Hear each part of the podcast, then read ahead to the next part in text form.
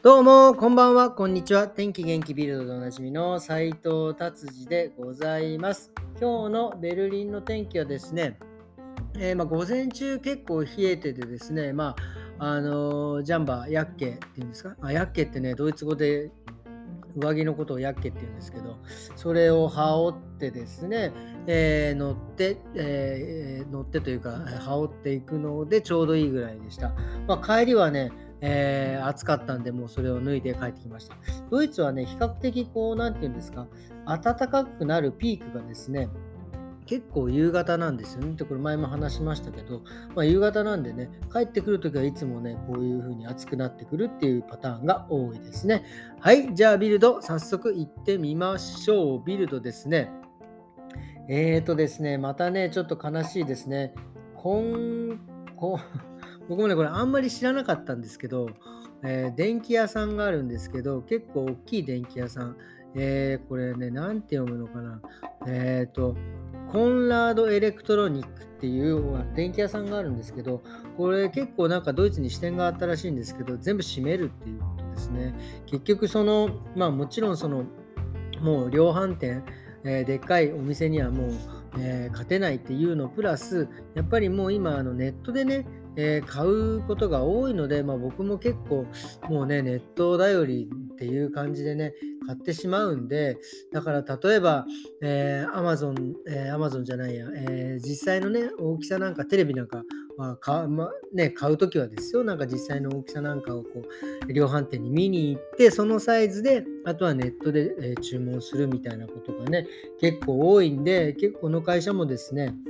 もうネット販売のみにするという感じで、ただ、やっぱりそうやって、1店舗だけ残しておいて、なんかそういうサイズとかね、そういうなんかお客様のそういう、なんていうんですか、カスタマーサービス的な感じのにするような感じになっております。ただね、心配なのはやっぱりここで働いてたね、方たちが すいません。どういうふうになるのかっていうことですよね。まあ多分、そんなあのドイツはね、えー労働者は守られているので、まあ、そんな邪険にね、えー、なることはないと思います。はい、そしてですね、やっぱりネットのね、えー、っと、ネット販売、ネットで買い物って言ったらもう Amazon なんですけど、これね、今回またすごいなと思ったんですね。まあもちろんその Amazon とかね、嫌いな方には申し訳ないんですけど、今、あの日本から荷物って、えー、ポストではなんかちょっと送れないんですよね。手紙は届きますけど、でもですね、日本のアマゾンはね、送ってくるんですよね。これびっくりですよね。僕もね、この間、あの、えー、話しましたけど、まあ、ちょっとね、これ、これもね、ネットの販売の Amazon とかの良くないところはですね、ちょっとこう酔っ払った勢いでポチっちゃうっていうやつですね。それで日本からね、どうしても欲しい、任天堂スイッチのコントローラーがあったんで、それを日本から、まあね、まあ、船で来るから3ヶ月ぐらいかかるのかなとか、なんか適当にそんな風に思ってたらですね、もうね、明日か明後日ぐらいにはもう来るんですよね。もうね、アマゾンどんだけサービスいいんだよっていう、やっぱりその、あの、その、そういう嫌いな、ね、方もさっきも多いと言いましたけど、やっぱそのサービス、人がこういうふうにしたら喜ぶとか、人がこういうふうにしたら、えー、こう、あの、いいあの、なんだろう、便利になるっていうことのですね、やっぱりそのアイディアだったりとか、そういうものはですね、本当にあのすごいなと思います。ちょっとね、見ら見習わなければいけない。やっぱりその人がどんなサービスをしてほしいのかっていうのはね、やっぱり先回りして、えー、ね、特に接客業なんでね、えー、していけたらいいなっていうふうに、えー、思いました。えー、そんな感じですかね。あ、あと、すいません。なんか今日、せあなんか喉はあれですね、この花粉の。今日はこう鼻じゃなくて喉に来る感じですね。すいません。でですね、あとそう、お店がなくなるのとついでにちょっと話そうと思ったのは、最近ね、あの銀行、えー、特にあの